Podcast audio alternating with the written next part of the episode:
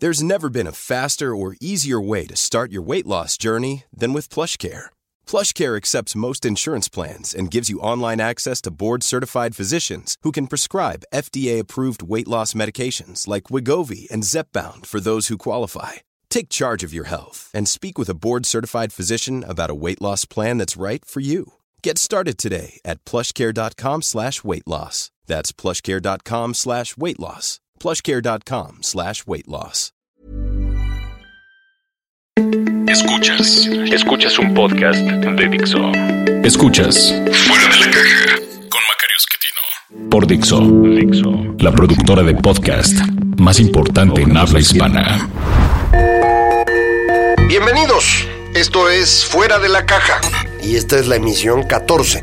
Yo soy Macario Esquetino y les agradezco mucho que tengan a bien escucharme y les voy a agradecer más si logramos tener alguna interacción, que tengan ustedes comentarios, sugerencias.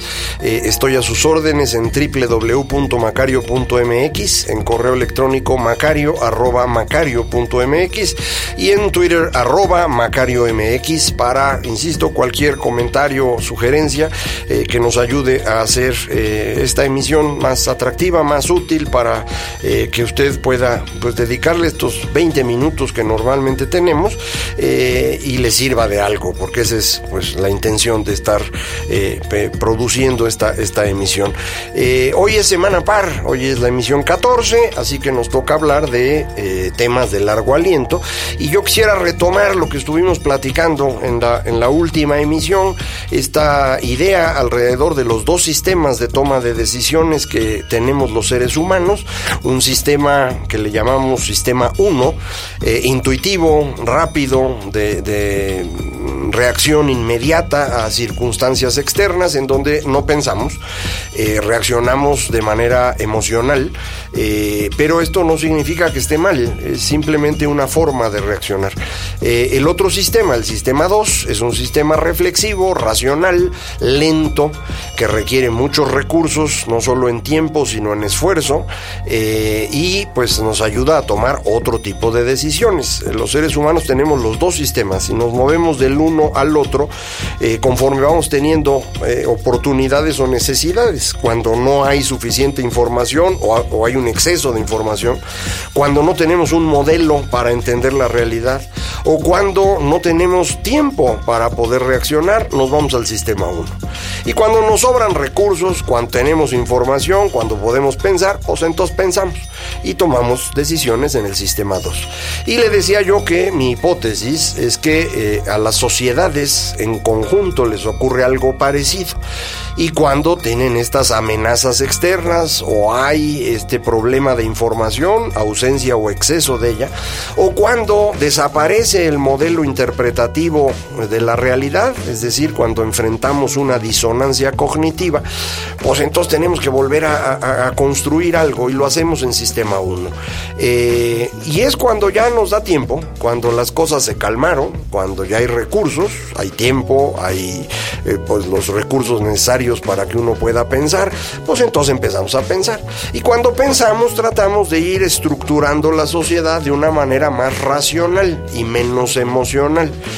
Eh, comentábamos que esto es más o menos eh, demostrable o argumentable eh, a partir de hace 4.000 años. Eh, antes de eso la información es muy escasa y es difícil eh, argumentar bien, aunque se puede, y lo haremos en otra ocasión, pero de hace 4.000 años para acá sí tenemos ya más evidencias. Por ejemplo, la construcción de los primeros códigos legales ocurre según yo, en este periodo de Sistema 2 que le sigue al Sistema 1 originado hace 6.000 años hace 6.000 años, que es cuando se seca el desierto del Sahara y toda la región de Medio Oriente, eh, la población pues tuvo que irse hacia vivir al borde de los ríos, ya no podía haber eh, eh, establecimientos tan separados como los había antes, y esta movilización de las personas y su agrupación en un solo lugar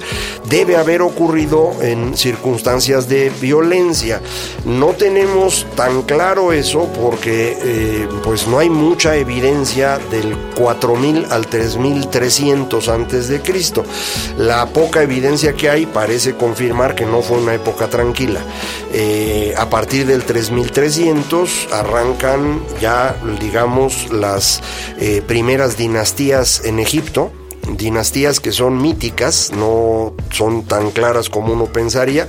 Las dinastías históricas son más del 2800 antes de Cristo para acá y en eh, Mesopotamia ocurre algo similar. Eh, no hay en ese momento ninguna otra civilización similar en el mundo.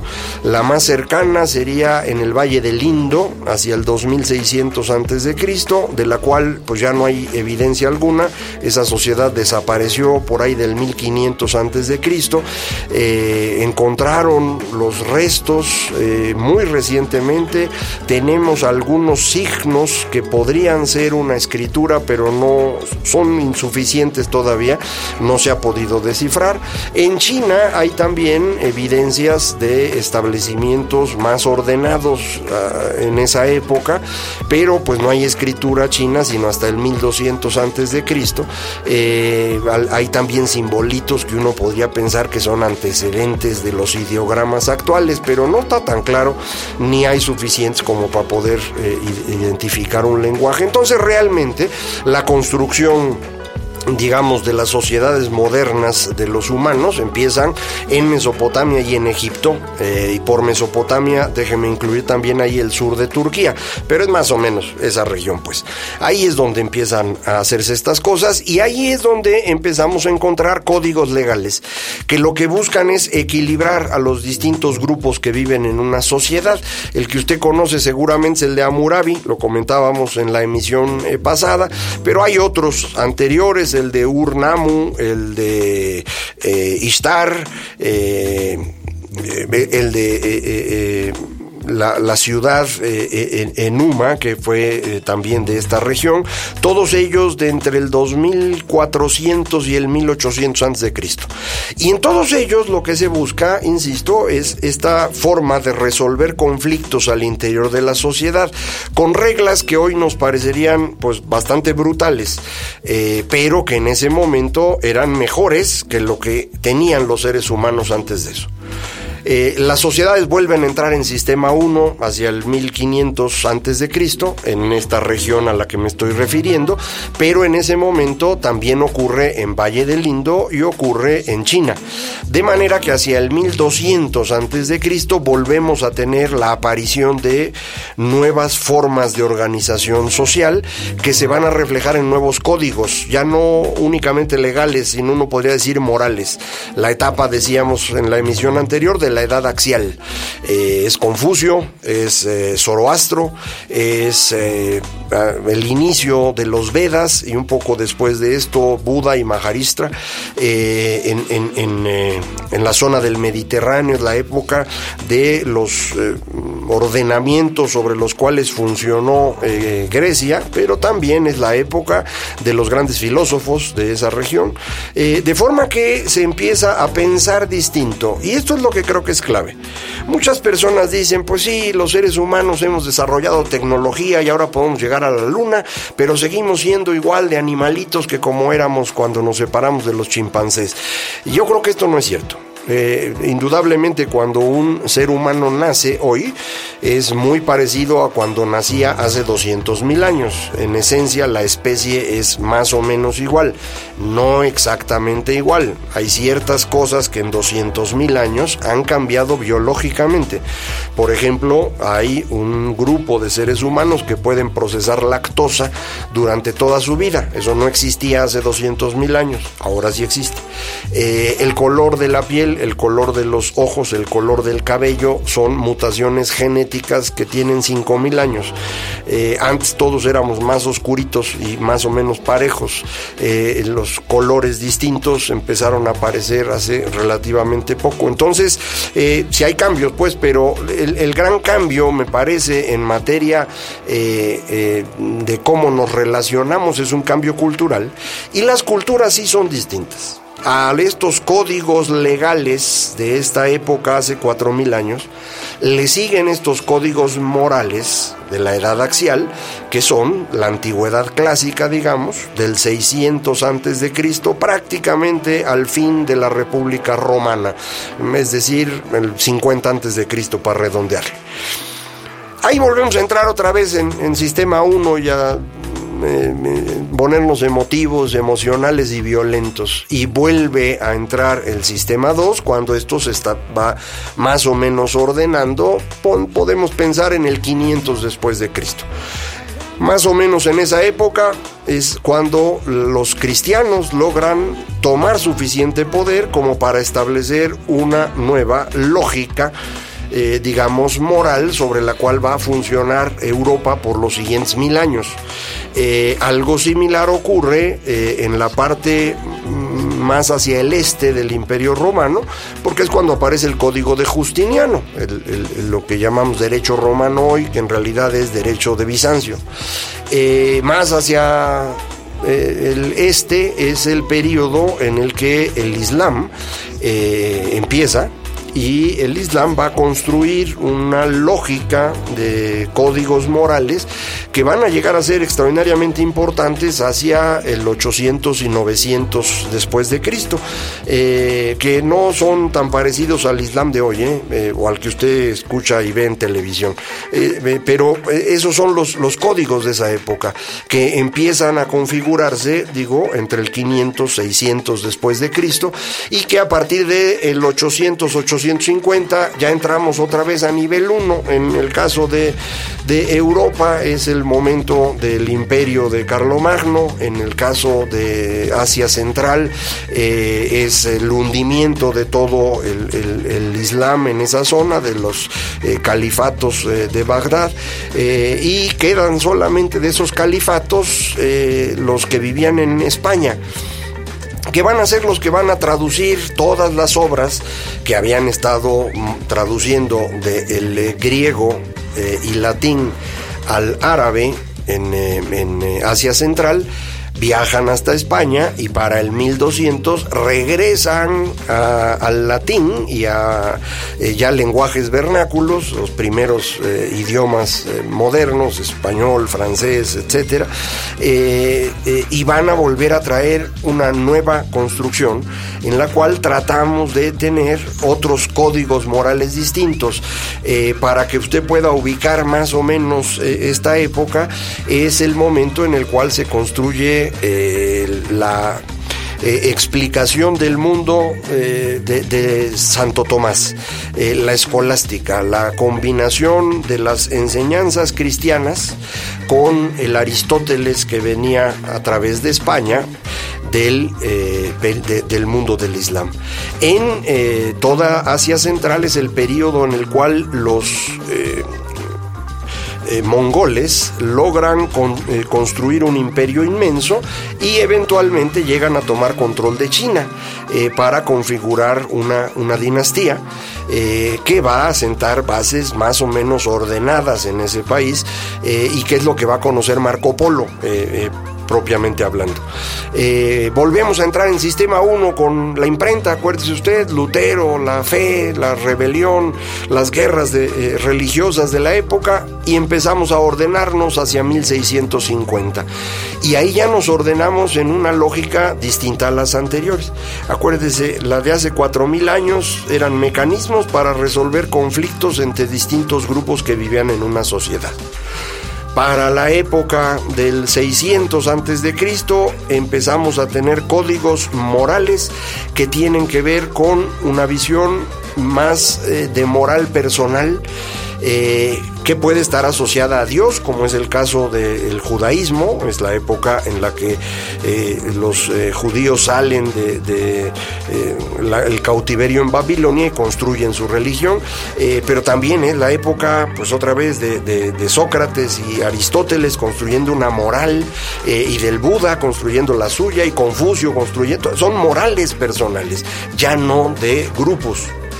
El siguiente montoncito que hacemos incluye ya esta lógica del Estado que está por encima de los individuos y es el que resuelve los conflictos. El código justiniano, el conflicto ya no es entre dos grupos que viven en una sociedad. Si usted estaba en la familia de los López y mató a alguien de la familia de los Hernández, pues ya no tiene derecho a tomar venganza a la familia Hernández sobre la López. Ahora, el asesinato es un crimen contra el Estado.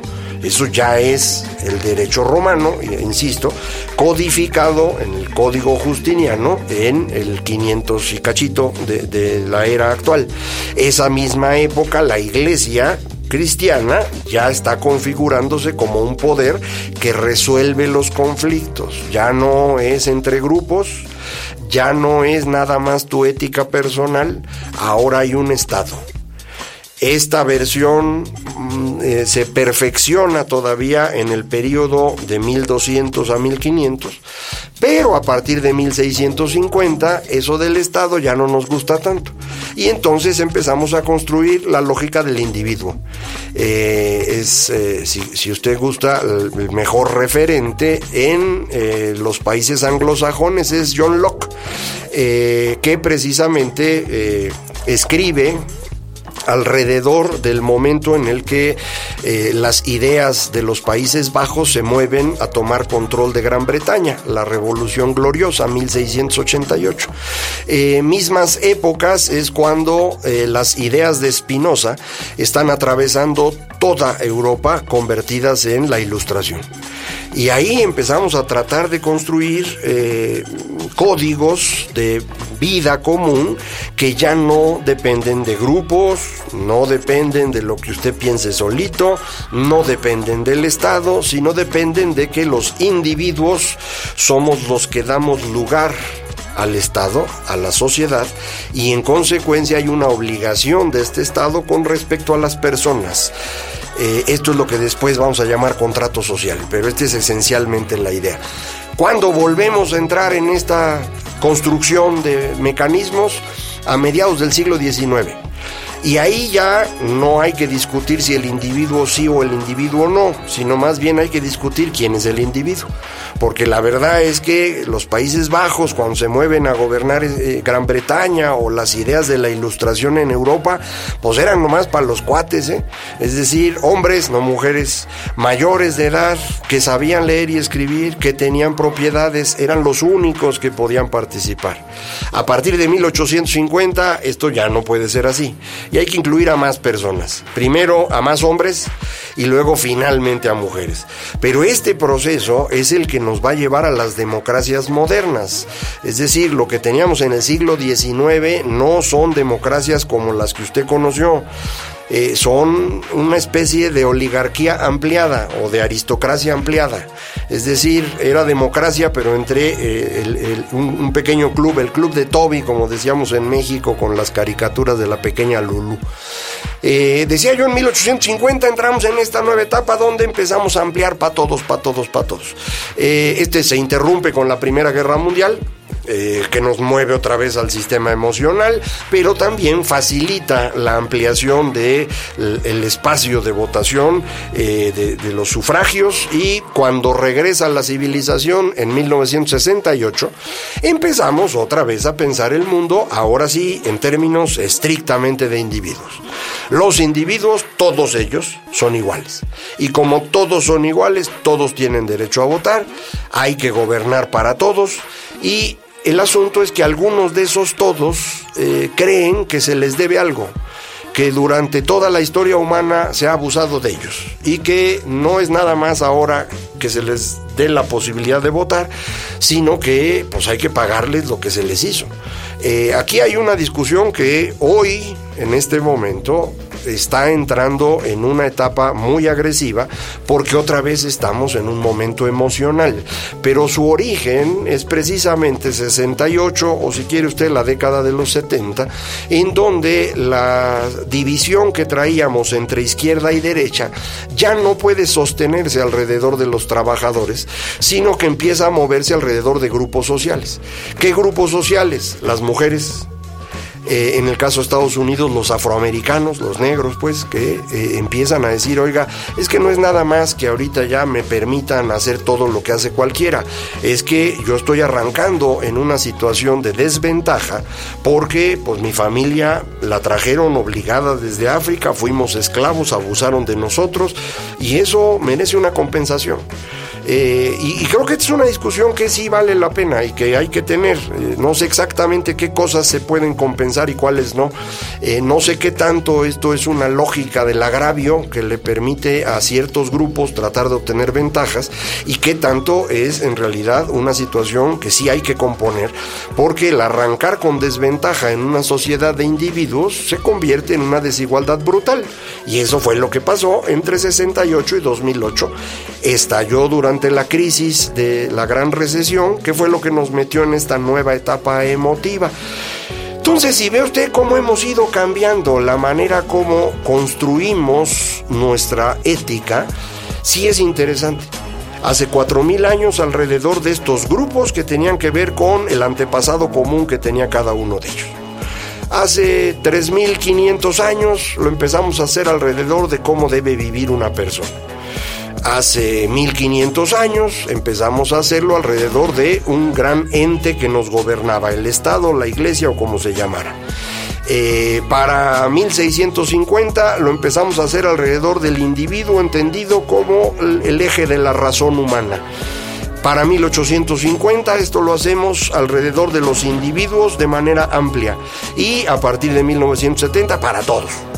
Bueno, ahora necesitamos encontrar cómo em, equilibramos esto de para todos con qué agravios realmente necesitan ser compensados en ciertos grupos sociales para que estos todos seamos realmente todos iguales en el inicio. Ya lo que cada quien haga con su vida debe contarse aparte pero en el arranque necesitamos que todos arranquen igual y la verdad, en los últimos años esto no ha sido cierto. ¿Cómo le hacemos para construir eso? Es exactamente como salimos del estado emocional actual y entramos a esta nueva etapa racional. Yo estimo que nos vamos a llevar 20 años más en lograrlo. En esos 20 años, si tenemos suerte, aquí vamos a seguir platicando porque hoy esto ya se acabó. Muchísimas gracias por estar con nosotros en esta nueva emisión de Fuera de la Caja y nos seguimos escuchando por aquí. Gracias. Dixo presentó Fuera de la Caja con Macario